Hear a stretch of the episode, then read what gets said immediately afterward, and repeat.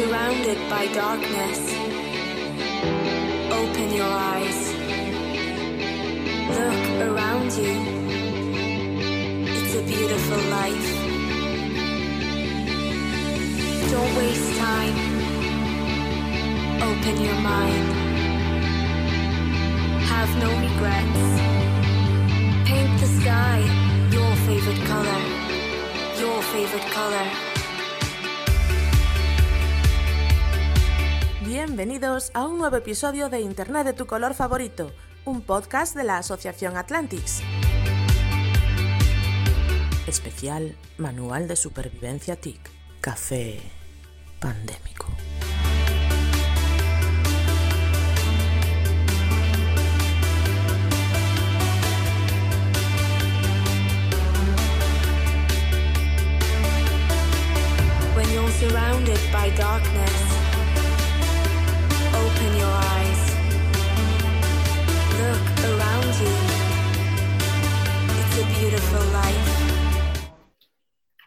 Muy buenas tardes. Espérate que saco el marcador, que me aparecen cosas en la ventana. Muy buenas tardes, bienvenidos a un nuevo episodio de Internet de tu color favorito. Yo soy Santi, Yo soy Camil. Yo soy Jareas. ¿de acuerdo?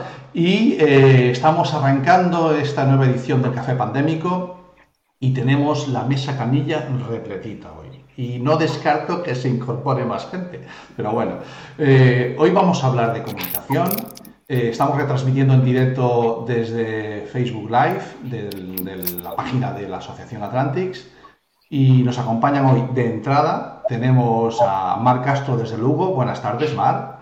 Buenas tardes. Tenemos a, a Mario López Guerrero desde... ¿Estás en Coruña, Mario?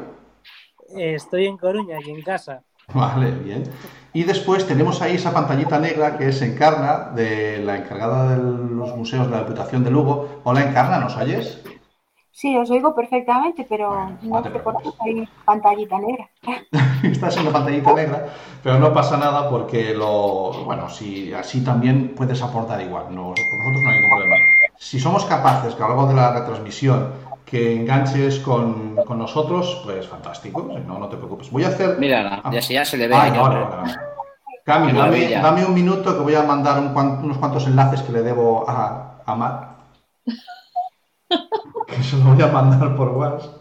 Esto es la que tiene el directo, que le mandas Pero enlaces. bueno, oíste, hoy vamos, hoy vamos a hablar de educación y No. hemos sido educados Sí. porque estamos saludando a todo el mundo Ah, y eso es ser educado. Pero ahora mismo, hoy lo oí en la radio, lo comentaba una, una locutora, a todos estos saludos normalmente se suele añadir, quiero decir, el hola, ¿qué tal estás? Un poco diferente al qué tal estás que decíamos antes. Antes era como muy superfluo sí. Y ahora sí realmente que queremos saber qué tal estás. creo- ¿no? yo ¿Qué creo tal que- estáis? Yo Realmente creo que hemos es- añadido el cómo lo llevas. Yo creo que Claro, más que ¿no? Y qué tal, cómo llevas y, y tu entorno familiar, qué tal está, eso, eso es lo Pues- que se busca un poquito saber, ¿no? pues ¿Qué tal venga. estáis, hoy? ¿No has vivido hoy? Sí, exactamente. Tose para allá. Bueno, pues vamos a empezar, vamos a empezar con eso. Mar, ¿cómo, Pues cómo- cómo lo llevas? ¿Cómo, cómo va esto del confinamiento? ¿Cómo, lo llevo? ¿Tú cómo me ves? ¿Qué gallega acabo de ser?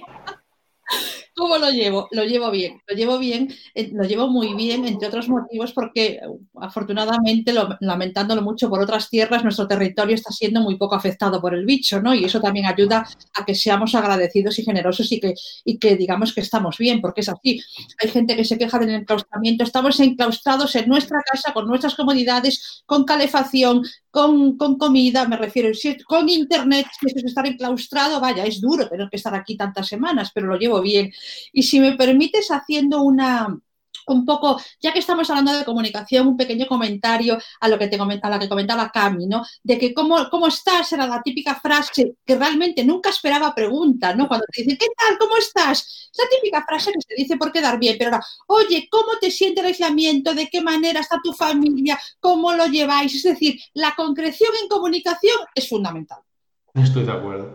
Eh, Mario López Guerrero, eh, a ver, el- de los tres, a Encarna la acabo de conocer hoy, de, a Mar Castro nos conocemos hace, hace un tiempo, pero al que primero conocí es, es a Mario. Y, y a vosotros dos en el mismo entorno, porque fue en el Coruña Bloggers, donde empezamos a interactuar, ¿no? Y, Casi me denuncias. y sí, no quita la cámara de ahí ya. Pensá. Eh, creo que te hice un comentario de, oye, pide permiso para compartir fotos o una movida de esto. No, o sea, yo muy puesto, ¿no? Sí, sí. ¿Cómo lo llevas, Mario? ¿Qué tal el confinamiento? Lo llevo bien, lo llevo bien. De momento con mucha salud, mucho ánimo, la familia cercana bien. Vale. Sí es verdad que amigos de la familia, eh, sobre todo de Madrid, somos de Mm. Madrid, pues ahí sí que ya ha habido bueno, pues fallecimientos y la cosa es más, más dura. ¿no? Como ha dicho Mar antes, eh, claro, aquí estamos viviendo la situación en unas mejores condiciones y eso hace que, bueno, pues que suframos menos. ¿no? Pero bueno, eso se lleva ahí en la espalda y con ganas de, de salir adelante, ¿no?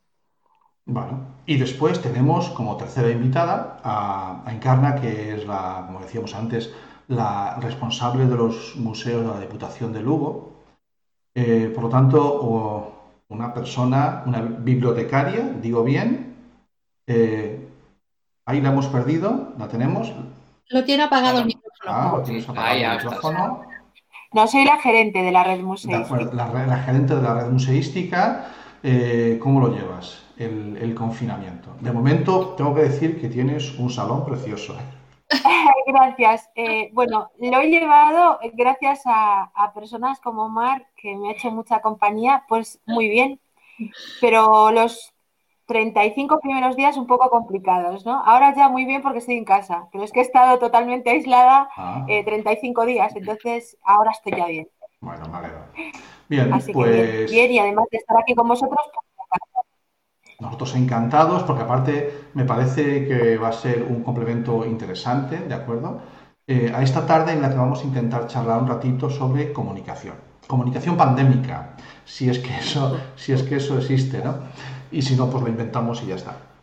Eh, tiene muchos aspectos. Sé que comunicación, o sea, queremos estar aquí 40 minutitos, no queremos liarlos más, eh, pero teníamos para, para una vida. Eh, la comunicación, bueno, lo primero que quiero entrar en terreno, hablaremos un poquito de comunicación muy llevado al terreno de la educación, familias, educación, menores, sabéis que es el entorno en el que nos movemos, ese, ese- esas tres patas del taburete que nunca se tambalea, en el que solemos trabajar más en Atlantics y, y lo llevaremos a ese terreno, pero mm, de comunicación se puede hablar de muchos aspectos y, y gente como vosotros que, que está constantemente relacionándose con gente, que su trabajo eh, se puede hacer obviamente eh, a distancia, pero que vuestro fuerte es la parte presencial de, de- tra- de lo que hacéis. ¿Cómo teletrabaja, Mar, un comunicador, un experto en comunicación como tú? Eh, a ver, yo estoy muy acostumbrada a trabajar a través de- del ordenador, de la videoconferencia. Eh, hay quien dice que pierdes la cercanía. Realmente lo que pierdes es la cercanía física, pero realmente tu forma de comunicar te puedes hacer sentir muy próximo a las personas a las que te diriges. ¿no? Es verdad que eh, pues tienes que cambiar la forma de, de interactuar con el público. Me refiero en un contexto físico, hacemos preguntas abiertas sin problema ninguno. Nos acercamos mucho porque también la proximidad hace que la gente esté atento, que participe. Aquí te tienes que centrar mucho más en preguntas cerradas, preguntas de respuesta muy breve para que la gente se implique, para que las personas que asisten se impliquen, ¿no? Pero realmente una de las lecciones positivas que deja este bicho, que bueno, pues dentro de lo malo siempre hay algo positivo, ¿no? Es que nos obliga a buscar no a, discriminar medios de comunicación o formas de comunicación tradicionales, pero sí a incorporar a nuestro registro de comunicación nuevos métodos. Y eso sí que es una bondad. Mario, os voy a hacer a los tres la misma pregunta. ¿Cómo teletrabaja una persona que... Bueno, van a comprobar eh, que los dos invitados, Mario y, y, y Marc Castro, comparten algo, eh, el uso de una técnica milenaria en comunicación que es la sonrisa. La, eh, la- la dominan bastante bien, lo van a notar a lo largo de todo el programa y en cuanto ustedes lo sigan, lo van a ver que es una herramienta que saben usar muy bien. Bueno, pues, eh, ¿cómo teletrabaja un, un tipo como tú, Mario? Bueno, pues yo tengo, una ventaja y es que, yo, yo trabajo en presencial y como teleformador. ¿Qué ha sucedido pues a partir del mes de febrero? Pues que todo lo presencial se ha venido abajo y todo lo de teleformación se ha venido más arriba, ¿no? Entonces, profesionalmente, pues en teleformación yo llevo los certificados de profesionalidad de docencia y formación profesional para el empleo y la acreditación de teleformación para formadores. Eh, por tanto, yo ahora mismo pues estoy hasta arriba de trabajo. Y Hay que te viene. Hay un cambio grande. Yo centro mucha mi formación en formación presencial en empresa, ¿no? con equipos directivos. Toda esa es la que eh, se ha venido abajo y se empieza ahora a transformar primero en online. Ya estamos trabajando en online con ellos. Y como ha dicho Mar, es un cambio de herramienta, pero no hay un cambio de esa cercanía, de esa forma de, expresión, de comunicación, ese avance en lo que es el- la comunicación con ellos. Así que, aunque soy partidario de que podemos ya salir y se acabe todo esto y tal, sí acepto la idea de que es una ha habido ha habido una aportación que es la de las herramientas. El introducir en nuestro bagaje profesional para muchas personas herramientas ¿no? pues el ejemplo es la videoconferencia. Hasta diciembre del año pasado no mucha gente hacía videoconferencia. Llámame por WhatsApp pero no me pongas el vídeo que salgo muy mal y Vale. a partir de febrero todo el mundo bueno, se ha puesto a hacer videoconferencia. ¿no? Y si nos vamos al ámbito de la familia y la educación que comentaba Santi, ¿cuántos abuelos y abuelas han aprendido a utilizar videoconferencia para poder hablar tanto con sus hijos como con sus nietos y sus nietas? ¿no? Completamente de acuerdo. Y muy buenas, Encarna. Mira, eh, contigo tenemos un punto de vista nuevo, interesante, que es el del teletrabajo en el ámbito de la administración. ¿De Sí. acuerdo? Sin pretender que te eh, instaures en representante de nadie, ¿de acuerdo? Eh, las opiniones aquí son nuestras, son nuestras y de nadie más. Eh, pero efectivamente, ¿se puede hacer un trabajo de gerencia desde casa?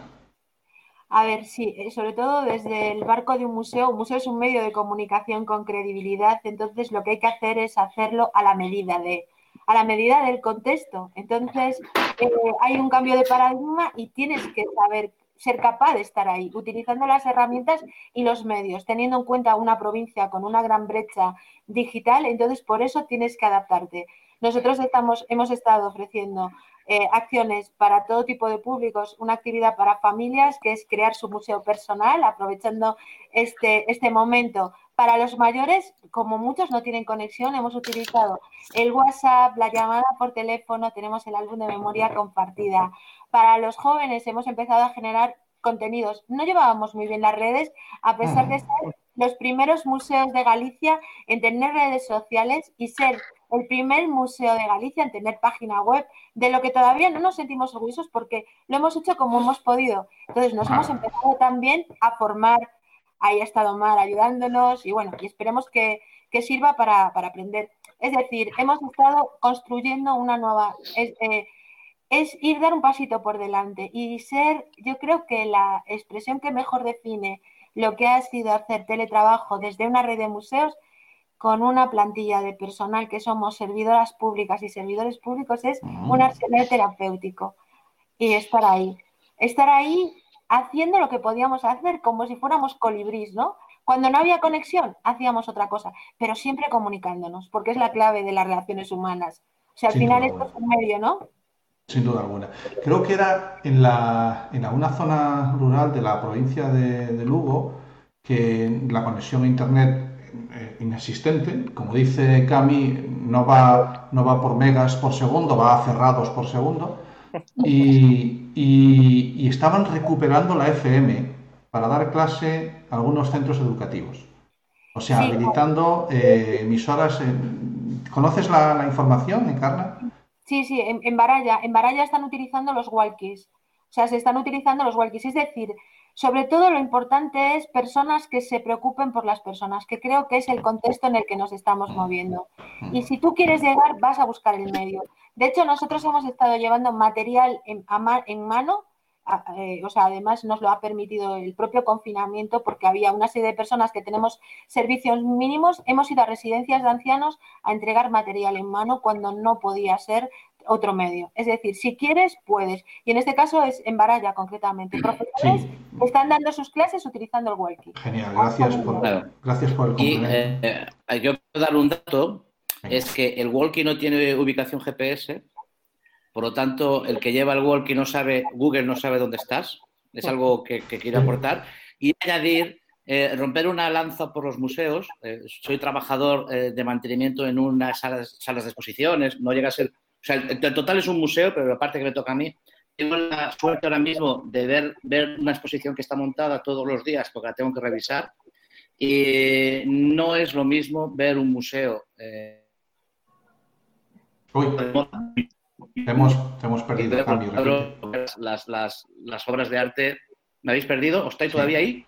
Eh, no, sigues Vale. ahí. Decías, decías que no es lo mismo ver un No es museo. lo mismo, no. No, yo he, he visitado eh, virtualmente muchos museos, ahora que tienes tiempo en casa y tal, Ah, y no me llena lo mismo. ¿eh? Yo lo siento, pero para mí el museo hay que ir a verlo al sitio. Perfecto, hombre, es comprensible, la verdad es que sí. Bueno, eh, si me permitís que entremos un poquito en materia y hablando ya de, estamos hablando de comunicación, estamos haciéndolo constantemente, comunicamos constantemente. Sí, incluso yo creo que eh, cuando, cuando no hacemos nada comunicamos igual. Pero permitidme que entremos un poquito en materia. Eh, si no tengo aquí mal en mis notas, eh, es Albert Mehrabian quien se inventa, eh, bueno, es un estudio, aquello del, no- del 53-38-7, ¿no? que tiene que ver con los porcentajes de comunicación, eh, cuánto de lo que comunicamos es verbal, cuánto es paraverbal y cuánto es no verbal. Y le deja el 7 a la parte verbal. Él mismo en sus conclusiones... Está Marc Castro Sí, diciendo es que, que, no todo es el que este ¿eh? tema yo sé que a ellos dos les calienta que no veas. No, Porque- no, no. Ahora, ahora te diré por qué. Eh, el tema es que eh, la parte verbal eh, en, la formac- en, en la comunicación online, eh, a ver, eh, él, él dice que solamente el 7% de lo, de lo que comunicamos se corresponde con la parte verbal. Pero claro, también él matiza de que, ojo, estamos hablando también de comunicar emociones, de comunicar sentimientos, porque si no, si fuera así, una película en otro idioma la entenderíamos aunque no estuviera doblada, ¿no? Pero lo que entendemos es lo que sienten los actores, más que la literalidad de lo, de lo que dicen. Bien, entonces, eh, ¿cómo determinaríamos, eh, cómo podéis eh, gestionar cuando comunicáis online sin el feedback de la comunicación de vuestros alumnos? ¿Cómo conseguís eh, llevarlo a entender, comunicar, escucharles?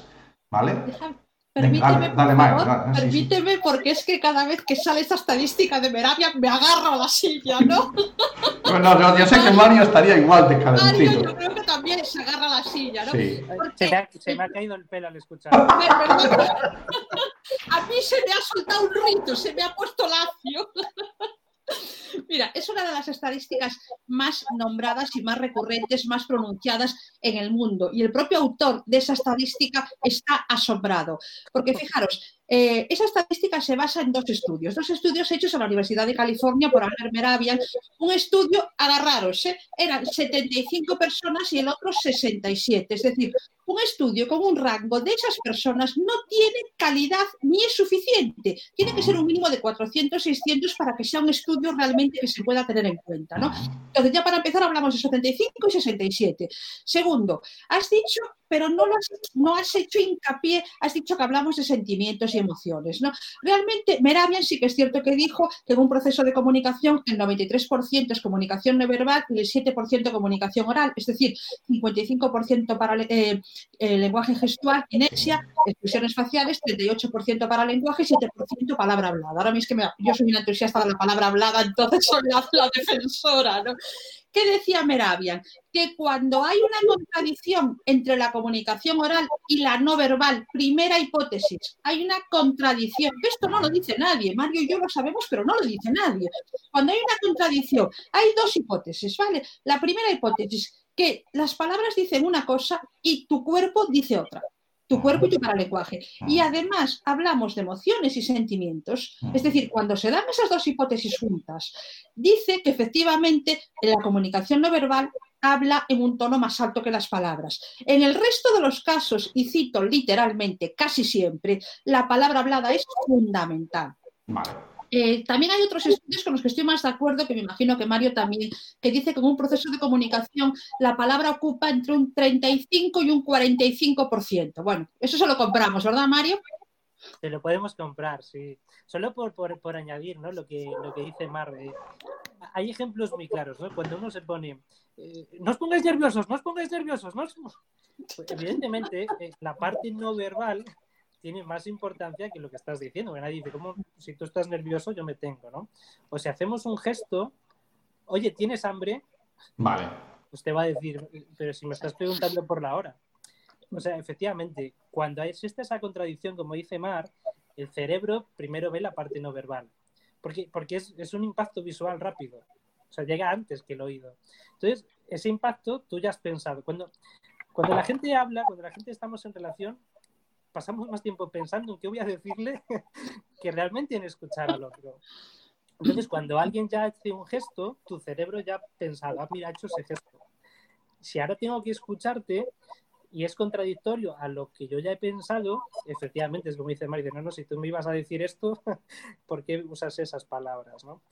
Y, fíjate que es, y es muy curioso ¿no? lo que apuntas, Mar, que es una estadística que aparece por todos lados, que todo el mundo la dice, que parece casi como una religión y que no puedes estar en contra de, ella, ¿no? Y cuando es un estudio, pues muy simple, una aproximación al hecho de lo no verbal, ¿no? Como dice el autor.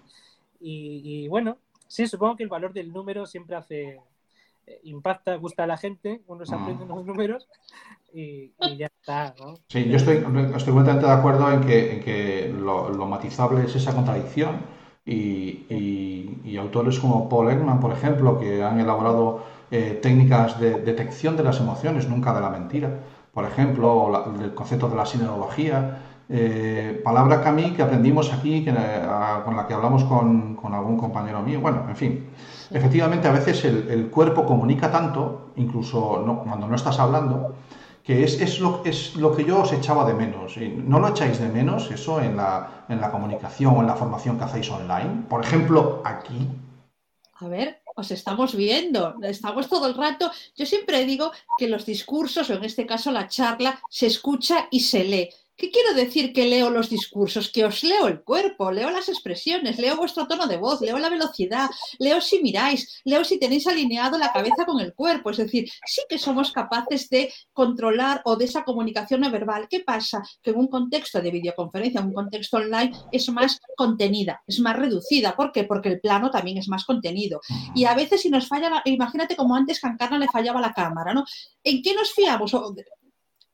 Velocidad, volumen, tono, énfasis, pronunciación, ritmo, melodía. Es decir, siempre tenemos elementos que nos ayudan y que nos dan pistas. Vale. Bien. Incluso fíjate que eh, a veces haces la videoconferencia y no ves la cara de los otros, pero sí contestan a través del chat. Si es verdad que tú necesitas tener mecanismos de participación. Es decir, si tú estás hablando de un tema, lanza alguna pregunta, alguna curiosidad, eh, algo que haga que participe la gente, de forma que tú sepas que, oye, que los 50 que están del otro lado te están escuchando. Porque si no, la mente, eh, tú en un, cuando estás en presencial, eh, por lo menos miras a quien está hablando. Si estoy en online, abro una pantalla al lado del correo electrónico y voy haciendo cosas mientras está. ¿no? Entonces, a través de esas respuestas que te pueden dar es ese feedback. Tú vas hablando y vas dejándole esas pinceladas, esos pequeños comentarios, un sí, un no, que hagan un comentario ellos en un chat y vas efectivamente, ¿no? Eh, teniendo esa retroalimentación. E incluso en, en, chats, fíjate, un grupo de WhatsApps entre amigos se vuelve una locura, ¿no? Pero cuando tú haces un chat de formación, eh, que marcas unas normas, no es una locura tan grande, y a través de cómo escriben cada uno, también está recibiendo ese feedback. Y ya si tienes emoticonos, perfecto, porque ves Es que ahí, ahí quería ir yo, Mario. Espera, porque ahí quería ir yo, porque habéis hablado de grandes escritores, habéis hablando de eminencias de la comunicación, y yo quiero saber dónde entran los emoticonos. Vamos a ver, yo quiero saber si es, si te ha hecho más gracia cuando han puesto dos risas con lágrimas, sí. o te ha hecho más gracia cuando han escrito ja, ja, ja. Claro, ¿cómo, mí, ¿cómo, ¿cómo, medimos eso? Eso, eso, eso tenéis que, los expertos tenéis que maremar. Claro, si combinas las dos. ¿Qué es, qué, es, ¿Qué es más? ¿Tres risas así con lágrimas o, o dos jajas escritos? Esa es la hostia de hoy. Aquí, aquí está hablando de cosas. La hostia hoy es saber qué es más. Es una cosa o otra, porque es un debate grandísimo que tenemos. La comunicación visual juega un papel muy importante dentro de la comunicación a través de, los entornos digitales. Lo primero que entra por el ojo, evidentemente, es el, que te desternillas de risa. Y de todas maneras, ten en cuenta que emoticonos de la risa hay un montón, 20, 30, 40. Entonces, podemos sonreír. Yo cuando quiero ponerme en plan prudentita, pongo el de los coloretillos que me, que me sonrojo, o pongo la carcajada gracia, o antes cuando te decía que no sé si sería- no sé si hacerlo lo de la- ¿te acuerdas? Que te mandé una broma, cuando hago una broma pongo que te desternillas. Entonces, lo que primero, el primer mensaje te llega a través de la imagen. Y aparte, ja, ja, ja, no tiene esos matices ni te da ese juego que te da tantos emoticonos distintos sobre la sonrisa. Eh, Acá- Aparte que no es lo mismo, no es lo mismo ja, ja, ja, que ja, ja, ja. por Y vamos supuesto. Los GIFs. ¡Ay, los Eso es GIFs! ¿Qué hacemos con los GIFs?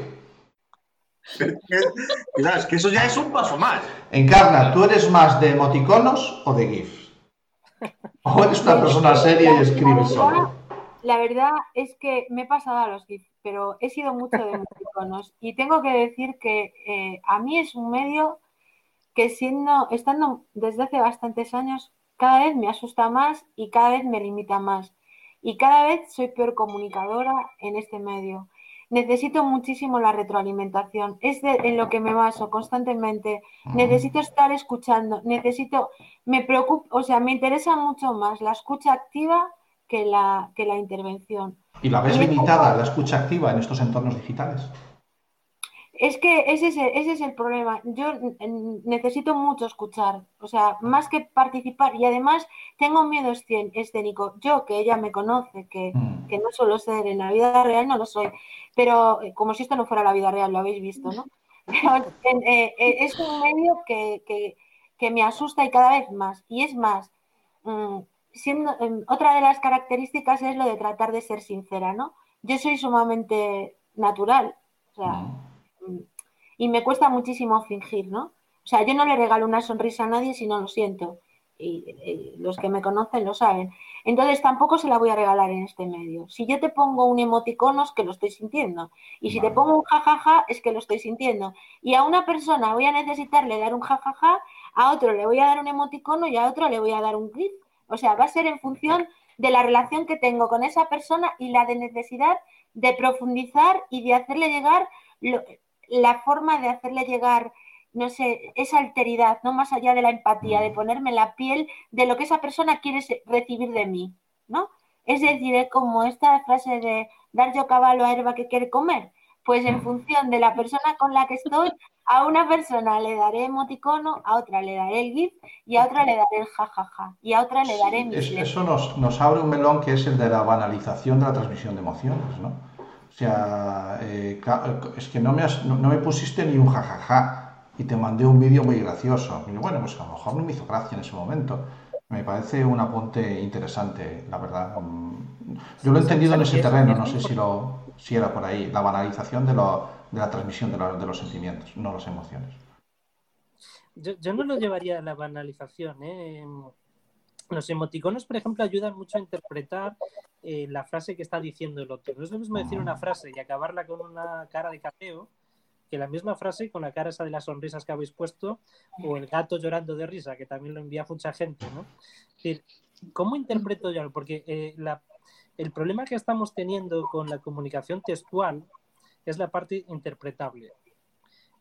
Desde el correo electrónico al chat, a cualquier tema que solo sea textual, nos faltaba darle ese concepto emocional de, de- de entender con qué intención me estás diciendo esto.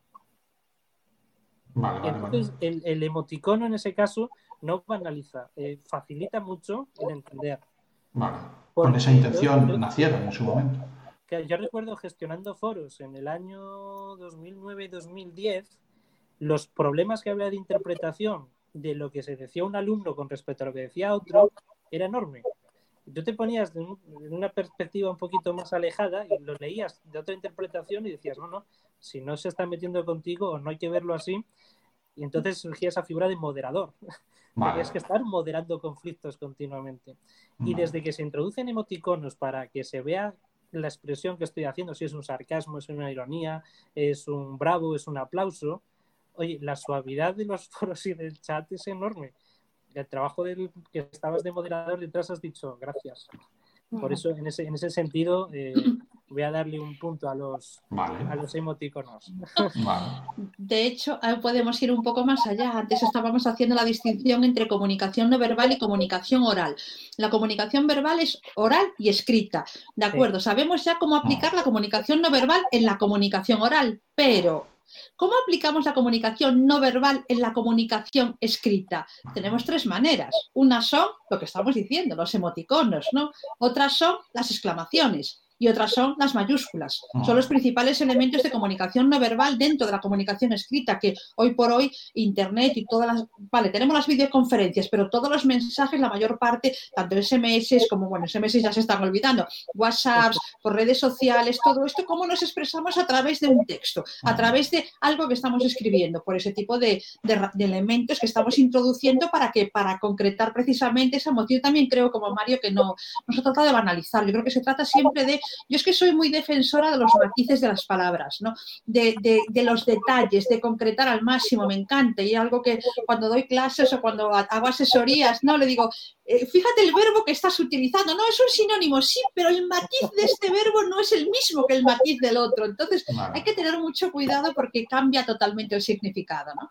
Perfecto, completamente de acuerdo. Otro día hablamos del storytelling y de la parte escrita que también da para, buf, da para, para ponernos todos locos, porque A mí me- a mí me- yo quería terminar de destacar eh, eh, este, estos, los, estos estatus que ponía, que ella tiene gente de GIF, gente a la que la situación de, de Encarna decía gente de GIF, gente de caritas o gente de jajaja. O sea, esos, esos es- escalones, es así, es como colocas, este, esto lo voy a colocar en los GIF porque se merece que yo busque un Ah, GIF. pregunta si se que- puede ir ascendiendo o descendiendo. Claro, claro, Mm. porque date cuenta que un GIF implica buscar ese GIF que, que- que coincida con la carita enseguida la buscas y la sueltas. Y el jajaja, jejeje, jijiji, que son diferentes también, ¿eh? no es lo mismo jijiji que jajaja. Entonces, claro, ella tiene esos tres y me encanta esa, esa forma de eh, tú estás en GIF. Cuidado, ¿eh?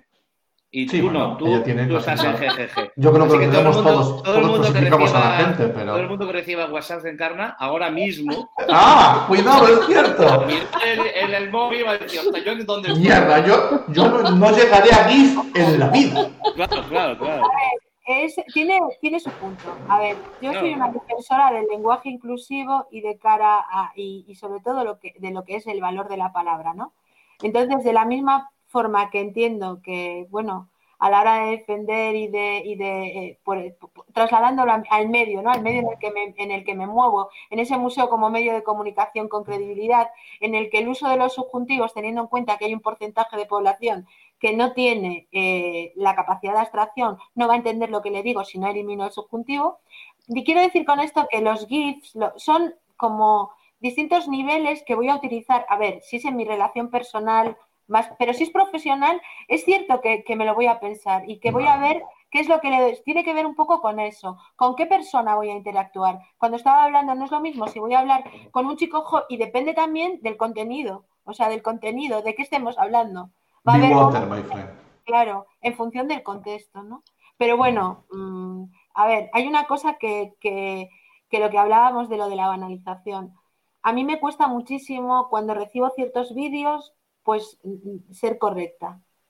O sea, no, no poder mandar no un GIF ni una carita. O sea, eh, mandar una audiodescripción de alguno de los emoticonos que recibe una. Yo tengo una educadora que Mar conoce, que es ciega toca- total. Entonces, cuando le recibe la audiodescripción de esos emoticonos, algunos sería maravilloso mandarlo cuando recibes ciertos guías, ciertos vídeos, ¿no?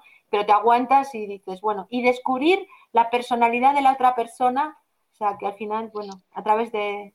y, y quedarte quieto y no reaccionar, ¿no?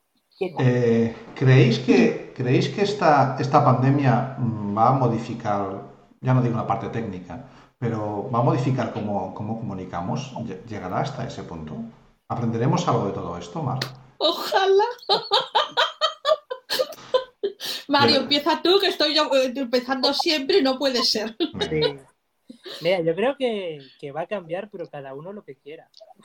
O sea, las situaciones no enseñan, es la gente la que aprende. Y cada uno va a aprender aquello que quiera aprender. Si me voy a un contexto político, que es el que yo domino, lo que ves es que cada vez hay más eh, polarización de las identidades. Lo que uno pensaba, la pandemia, ahora pues pienso más de lo mismo. Y el que estaba justo en el otro extremo dice, no, no, de la pandemia hay que aprender lo mío. Entonces, no es la pandemia en sí la situación, sino que va a ser cada persona, ¿no? Las personas son las que van a decidir qué aprender o no a través de esta pandemia. Sí es verdad que a nivel técnico, como hemos tenido que aprender a usar herramientas, hemos tenido que aprender pues, nuevas formas de comunicarnos, nuevas formas de trabajar argumentario. Lo que siempre se nos ha dicho, bueno, es que hablar en público todo el mundo sabe. Sí, pero hablar bien, pues igual hay que usar alguna estrategia, alguna técnica, repetir un mensaje para que quede claro, etcétera, etcétera, ¿no? Pero si me voy a quién nos enseña la pandemia, pues voy a decir que, que a cada uno le va a enseñar una cosa. Vale. Yo creo que el principal aprendizaje que nos deja la pandemia son las relaciones humanas y la importancia de las personas, que no nos vamos a llevar nada y que son las experiencias lo que tenemos que potenciar por encima de, lo- de lo- de los bienes materiales. ¿no? Y respecto a la comunicación, yo defiendo que la mayor- el mejor método de aprendizaje es el ejemplo. Y tenemos muy malos ejemplos en nuestros comunicadores, como decía en este momento, hablabas de, política, ¿no? Es decir, política no por nada, sino porque nos están bombardeando mínimo nueve discursos al día para liarnos la cabeza de datos, para contar unos una cosa y los otros justamente lo contrario. Es decir, estamos viviendo. Yo es que estoy realmente, aunque me veis sonriendo, yo en esta crisis del coronavirus estoy realmente enfadada con nuestros representantes políticos, con casi todos. Vamos a puntualizar. Primero, no soy, mujer de generalizaciones porque creo que son injustas. Ahora, si me tengo que quedar con todos o ninguno, saco muy pocos. Es decir, estamos ante muy malos comunicadores cuando nosotros lo que necesitamos en esa situación de incertidumbre, de pánico, de 22.000 muertos que llevamos en España a día 23 de abril, que es terrible, lo que necesitamos es información clara, concisa, completa, transparente, coherente, y no lo estamos teniendo. Estamos asistiendo, eso sí, a la primera regla de la comunicación política. Cuando hay una crisis, que se te vea mucha presencia, pero ¿dónde está la transparencia? ¿Dónde está la conexión emocional? ¿Dónde está satisfacer los intereses, satisfacer las dudas de los ciudadanos a los que representas? ¿Dónde está todo eso? ¿Dónde está la ausencia de protagonismo? Yo es que no estoy viendo nada de lo que se tiene que hacer en una comunicación de crisis. Y llevamos 30, y no- ya no sé ni cuántos días llevamos de, de crisis. Es terrible lo que estamos viviendo. Es decir, puedo entender que los primeros días, por ser una situación porque es la crisis por excelencia que estamos viviendo muchísimos millones de personas, no solo en España, ¿no? Puedo entender que los primeros días te puedas haber liado un poco, estás un poco perdido, es algo desconocido y tienes que reajustarte,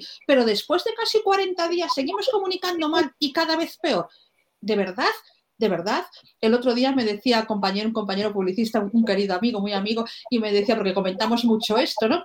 De vez en cuando pongo algún tuit que yo siempre hablo de comunicación, nunca de ideologías políticas, porque nunca hablo de ideologías y aparte ahora tampoco es el momento, ¿no? Pero aparte que a nosotros como comunicadores, a Mario y a mí nos corresponde hablar de comunicación siempre.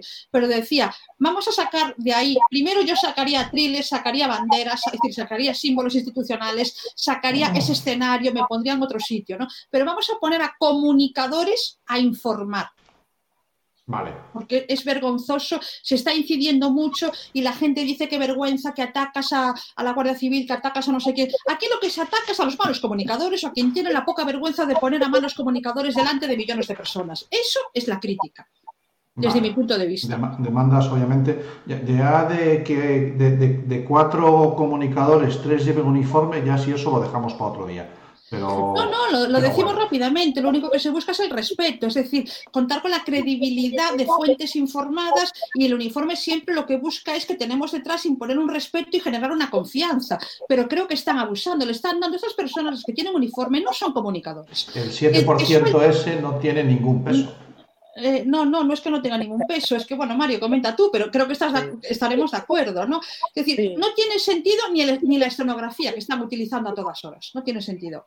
No, es un simbolismo de acompañamiento, ¿no? De eh, esta gente nos respalda a nosotros, aunque creáis que están en otro lado del pensamiento político, pues están de nuestro lado. O sea, hay un juego simbólico que está todo basado en la teoría del conflicto. Mira, la política es conflicto y consenso, y ahora mismo estamos en el conflicto.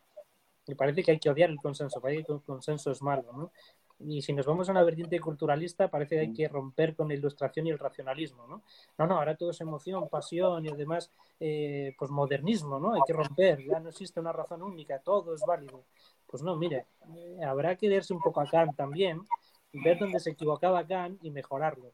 Pero no tenemos por qué romper con todo este siglo de las luces, la ilustración, la razón, el conocimiento científico. Porque aquí se está hablando de, vamos a hablar de datos y de ciencia, pero al final no se habla de datos y de ciencia, se habla de ideología pura, en un extremo y en el otro. Cuando tú estudias ciencias políticas te enseñan que las ideologías nunca han solucionado nada. Pero a través de la ciencia podemos efectivamente buscar soluciones. Bien, pues de eso, de eso se, se trataría. ¿no? Y, y, es muy difícil hablar porque, claro, ahí cuando hablas de ideologías hablas de emociones, de pasiones. Y en la comunicación, para volver al tema, la comunicación, la parte emocional es esencial, porque la emoción en un segundo te dirige tu atención. Y según centra tu atención, así vas a hablar de un tema o vas a hablar del otro. Con lo cual, eh, la razón muchas veces hay que esconderla. Y ojo, la emoción no es un corazón, que lo dibujamos siempre como un corazón, ¿eh? la emoción está en el cerebro. Sí, sí, es Parece que hay que enfrentar el corazón con el cerebro, pero no, no, que pasa todo ahí arriba.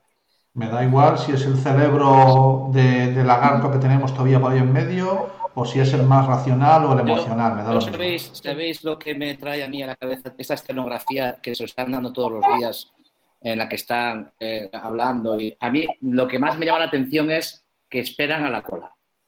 O sea, hay una cola de gente, hay dos o tres detrás que están esperando su turno. Y me recordaba cuando yo estaba en el colegio en EGB y llamaba a tres a la, a la pizarra y primero hablaba uno y luego estaban nosotros esperando. Y ese momento que estás esperando, tú fíjate para dónde voy, es que mi cabeza a lo mejor no funciona como el estándar, ¿no? Pero en ese momento yo, yo me ponía en la piel de, ojo, está a punto de hacerse el examen oral y está el hombre esperando ahí y me daba, me daba, sí, yo sentía una cierta lástima, ¿no? Porque decía, lo que estás allí, no, tú, tú no te toca el turno de hablar y cuando te toque vas a hablar, ¿no? Entonces, eh, a mí me, llama, me, me retrotrajo a eso, ¿no? Posiblemente no, no era lo que, la intención, como dice Manuel a lo mejor la intención no es esa, es la de, la de estamos todos juntos y todos queremos, hacemos todos piña, a lo mejor esa es la intención, pero conmigo no lo han conseguido. No han conseguido transmitirme eso, ¿no? Lo que ya te digo, lo que me han transmitido, me han transmitido que están eh, pues como en un patíbulo eh, donde están a la espera de ser eh, observados e incluso fusilados. Bueno, me voy a quedar, si te permites, Cami, más con el ejemplo de la escuela y del examen oral, ¿vale?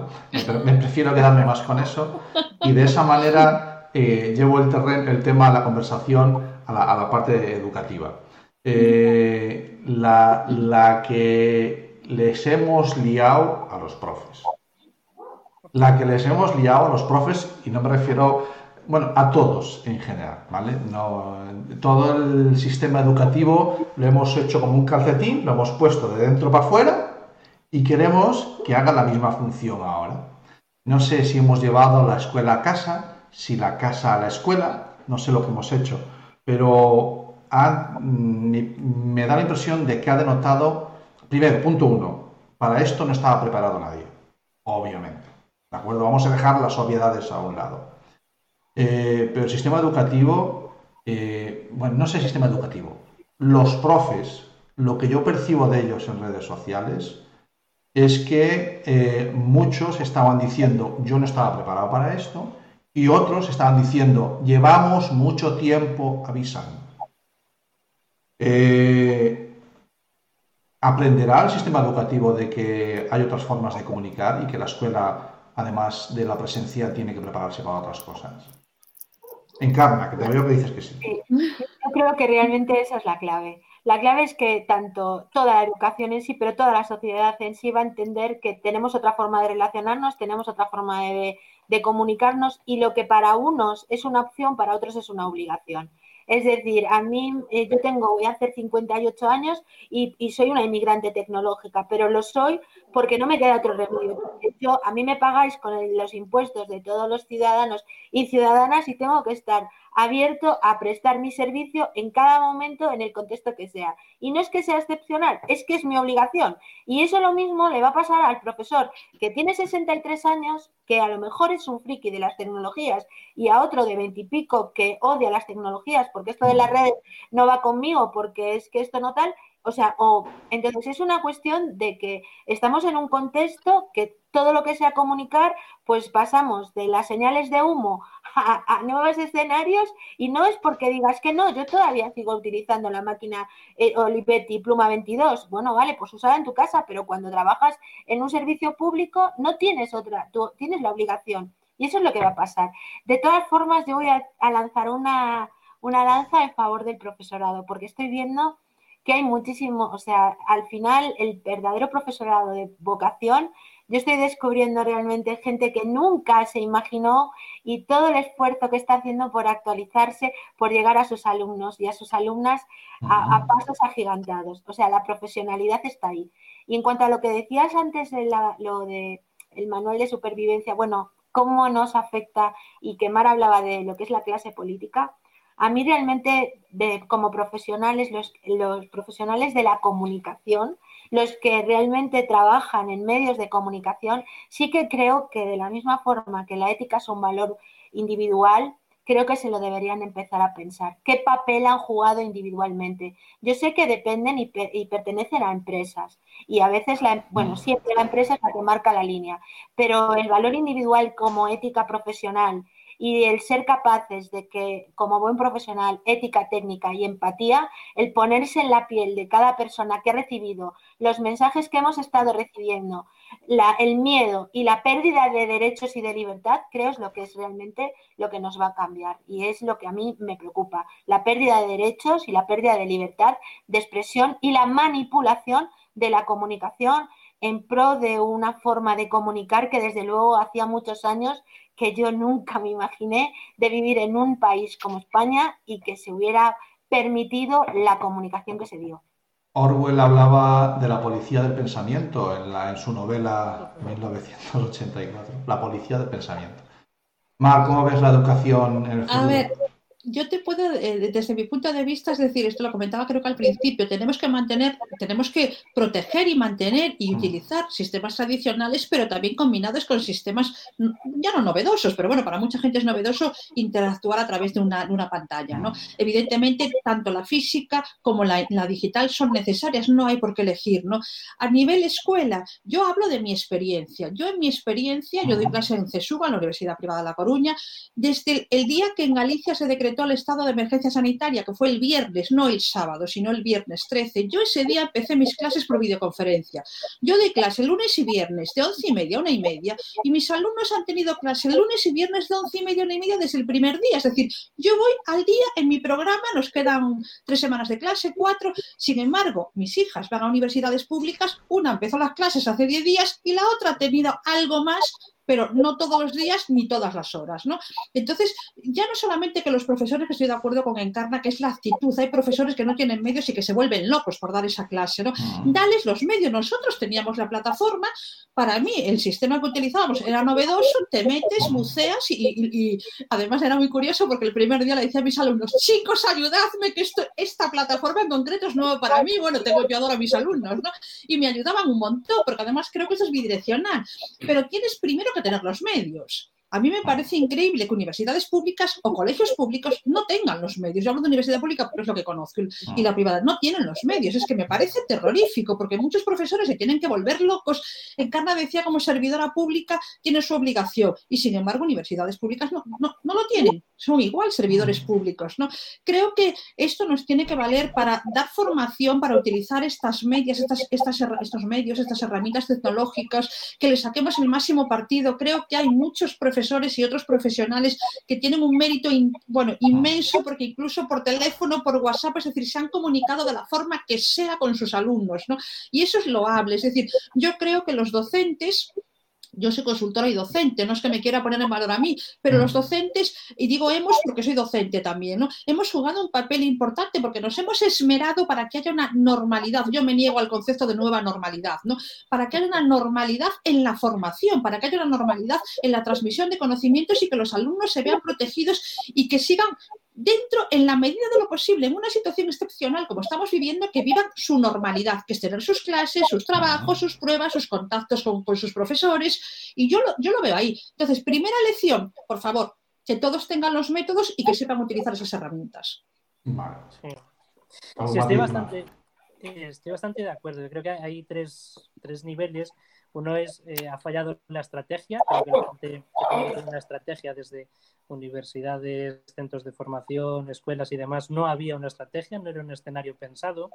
Y es un problema porque hoy en día sabemos que tenemos que tener previsión de escenarios. Tú, tú no puedes ir a, a- en este entorno buca en el que estamos, cambiante continuamente, tú, tú no puedes creer que mañana va a ser igual que hoy. Tienes que tener siempre previsión de escenarios. Entonces, la parte de estrategia ha fallado por todos lados. ¿Qué conlleva esa estrategia institucional? Que entonces eh, se ha pasado la bola al individuo y ahí tenemos de todo. ¿eh? Profesores con una actitud y con otra.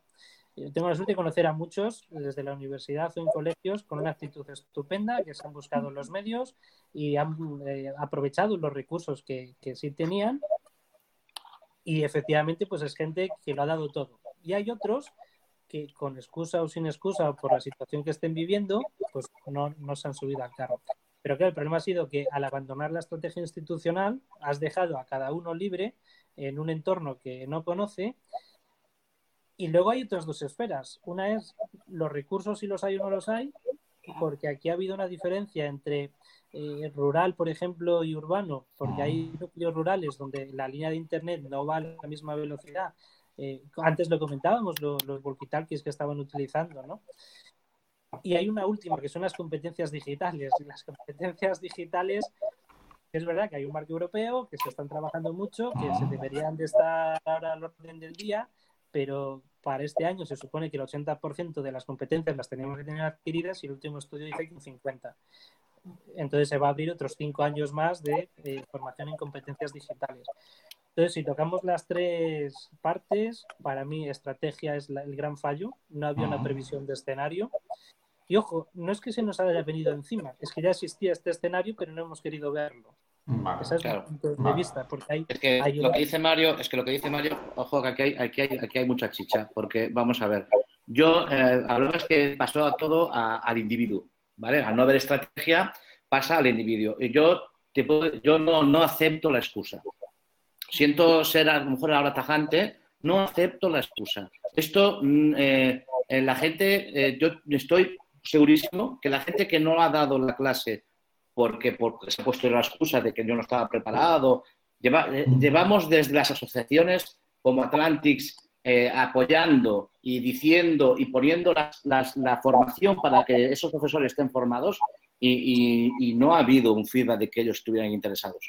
Quien está interesado va a seguir utilizando esas herramientas y las va a utilizar cuando ya haya clase presencial, las va a seguir sacando provecho. Ha, ha- ha- ha tenido un recorrido, una experiencia ahora que va a acumular y le va a seguir sacando provecho. Pero yo estoy seguro que el que se ha puesto la excusa no va a volver. O sea, en cuanto haya clase presencial, eh, yo sí. Entonces, eh, tengo una, una nostalgia, un- una desazón, más bien, una desazón por, por esta gente que, que está enterrada en que si no va dentro de mis horas eh, la formación, yo no la hago porque no me interesa. Yo solamente voy por...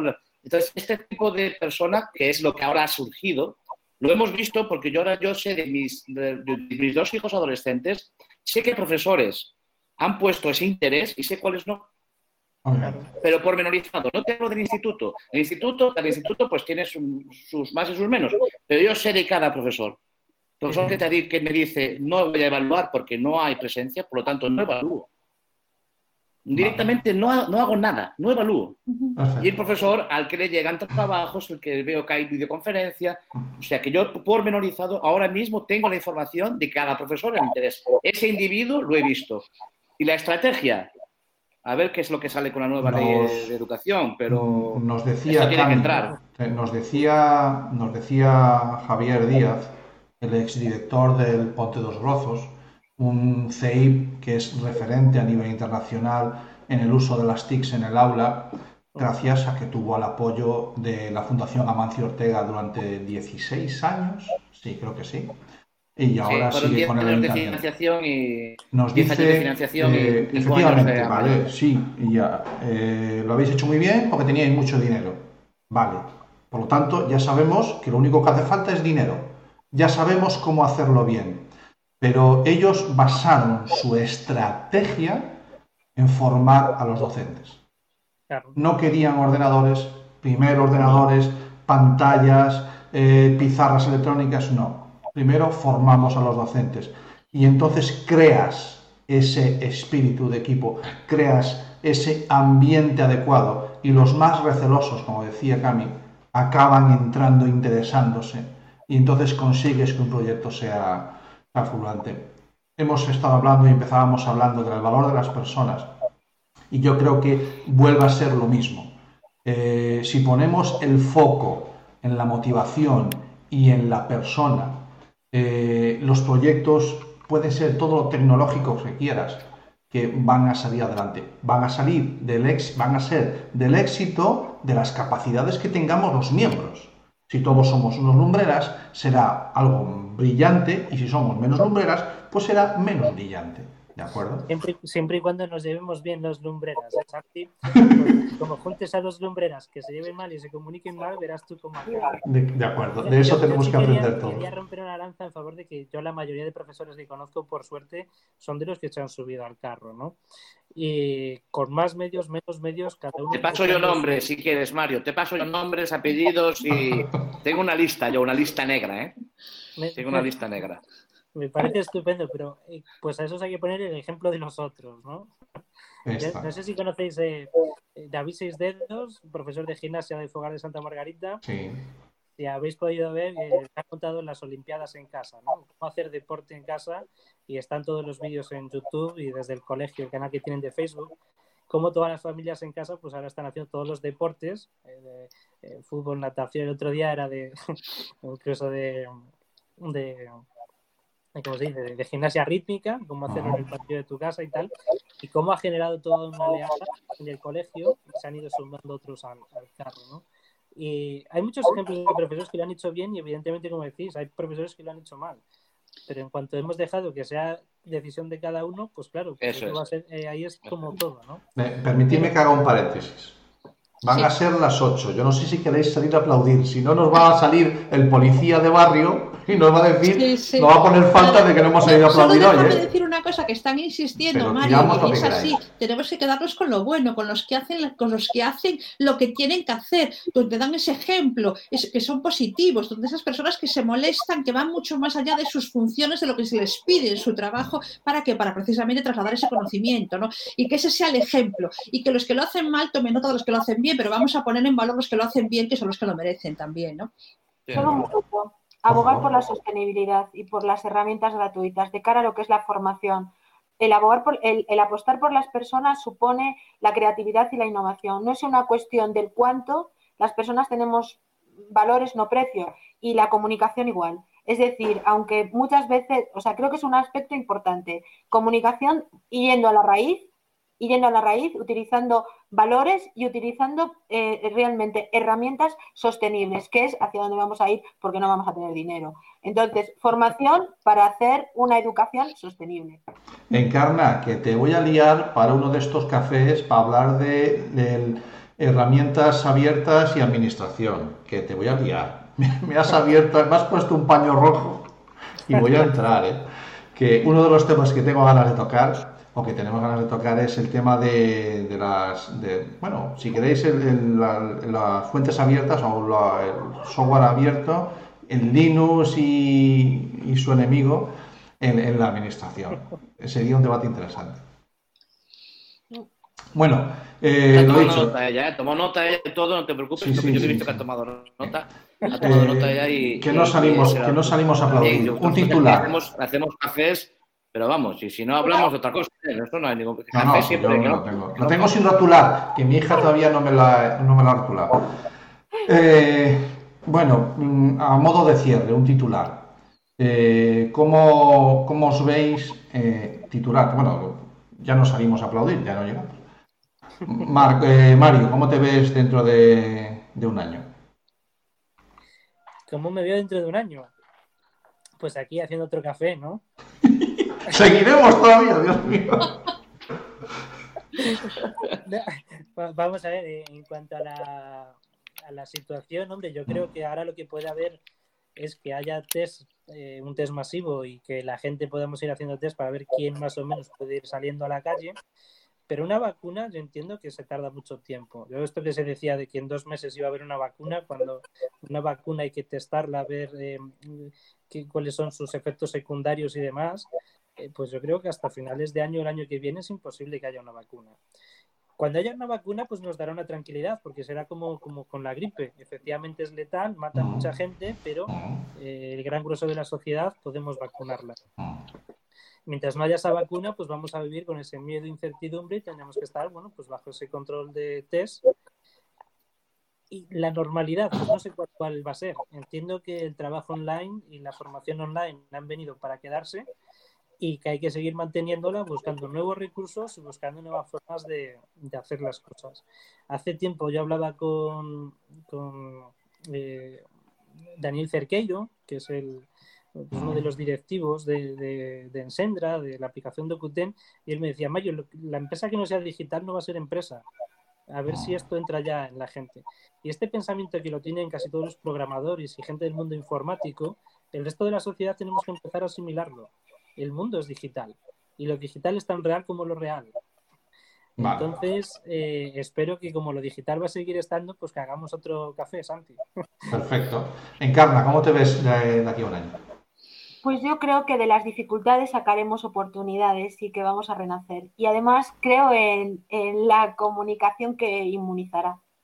Que inmunizará. Qué bueno. Me ha encantado. Eh, Mar, de aquí a un año, ¿qué? Pues yo de aquí a un año, de aquí a cinco y de aquí a 20 me veo compartiendo mi pasión por la comunicación a través de, medios físicos y de entornos digitales, es decir, mejorando, desarrollando la- las destrezas y las habilidades de comunicación de las personas, porque creo en ello y es el ingrediente principal, creo en ello y, y encantada además asesorando a que los demás comuniquen eficazmente. Eh, tenemos algún comentario en, eh, en Facebook eh, hablando de los, emoji- de los emoticonos. Nos decía Joanny que uno también a veces usa emoticonos o usa eh, GIFs dependiendo de su estado de ánimo, no solamente la otra persona, que también influye, me parece un aporte interesante. Y desde Valladolid. Cami dice que te mandan una lista de profesores también si quieres, que también hay que también hay, Lucía nos decía que también hay un, un colegio allí que se ve que, que tiene una lista negra.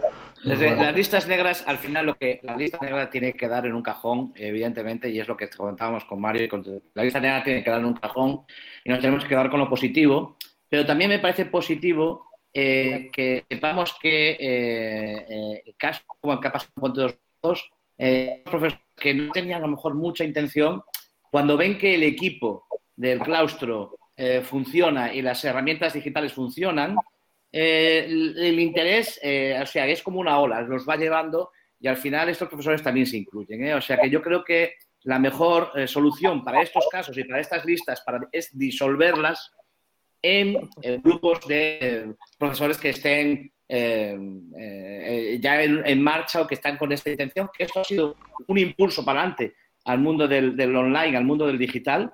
Eh, Mario decía, las empresas que no sean digitales no serán empresas. Yo casi incluyo las personas que no sean digitales mm, van a ser personas diferentes. Porque no ser personas... No ser Te ha personas costado, no ¿eh? Te ha- te la- te has mordido la lengua, no ¿eh? ser personas, ¿no? Pero, pero por, ahí va- por ahí van los tiros, ¿no? O sea, el digital está aquí.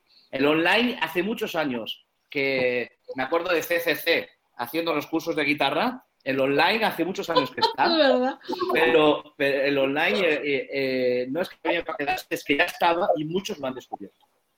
Jareas, ¿cómo te ves en un año?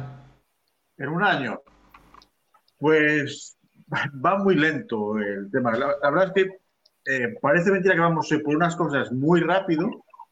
Es cierto que la comunicación eh, online, como dice Camilo, ya estaba, ya ha llegado para quedarse.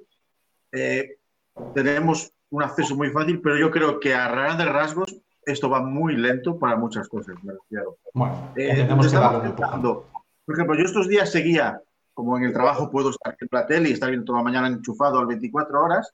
Por ejemplo, veíamos con el tema de, de los niños, ¿no? Por ejemplo, que lo de salir o no salir. Nos estábamos centrando, eh, me refiero a que va muy lento porque nos centramos en tonterías. Eh, si de verdad le preguntáramos a los niños si de verdad tenían esa necesidad por salir, nos vamos a dar cuenta de que no. O sea, yo decía, lo pensaba para mí, un niño de 5 años, 6 años, en estos 40 días ha estado más con sus padres que en los últimos 3 años. Seguramente. Sí, Y entonces, nos centramos en tonterías. A veces entramos en discusiones en tonterías. Lo que decía eh, Mar, yo he visto cómo se comunica todos los días las ruedas de prensa. La mitad de las veces no están diciendo nada. Lo único que haces es entorpecer lo que estás comunicando. Mm. Porque no se enteran. Es que yo veías, y, y incluso después en los, en los debates, contestan todos lo mismo. Es una respuesta automática. Claro. Realmente Está muy encorsetada, es cómo- una comunicación muy encorsetada esa, Carlos. Sin duda. Bueno, yo- un, un peque- un pequeño matiz, eh, porque, claro, eso es una estrategia política, ¿no? Es como, cómo tú Claro, manejas claro. la agenda pública, de qué temas se van a hablar para que no se hablen de otros. Entonces, a veces dices, eh, o no saben comunicar o qué malos son. Pues, no, no, es que son políticos y la política son intereses. Claro, claro, claro. Entonces, claro. Eso Vale. es. Es Ay, eso. Ma- Mario, pero esa, esa estrategia en, en situación de crisis no se puede poner en práctica. Para mí, ya sé que siguen una estrategia, pero son malos comunicadores, con todas las letras. Con Sí, sí. mayúsculas, exclamaciones y emoticonos. Y estoy de acuerdo contigo, Omar. Pero. eh, Bueno. no Llevamos-. Un- Ya, ya, llevamos ya. una hora aquí, más de una hora. Eh, os dije, os mentí, os dije, nada, media horita, estábamos charlando un poquito y ya está, ya lo sabía yo. Ya lo sabía que esto daba para esto y para más. Eh, hasta aquí, no os entretengo más. Eh, ha sido un placer contar con vosotros, contigo Mario, contigo Omar. Ha sido un placer conocerte, Encarna. Quedas fichada, ten cuidado. y ya, ya sé por quién contactar contigo. Y, y para nosotros eh, un honor eh, que nos habéis dejado entrar en vuestra casa, entrar vosotros en la nuestra y charlar este ratito alrededor de esta mesa camilla para hablar de, de comunicación y de la vida, que al fin y al cabo es, es lo mismo. Muchísimas gracias y, y nos, vemos, nos vemos por ahí. Claro que sí. Claro que sí. Adiós. Muchas gracias, Chao, Santi. Voy a ver si sé apagar lo de la transmisión y ya lo paramos, ¿vale?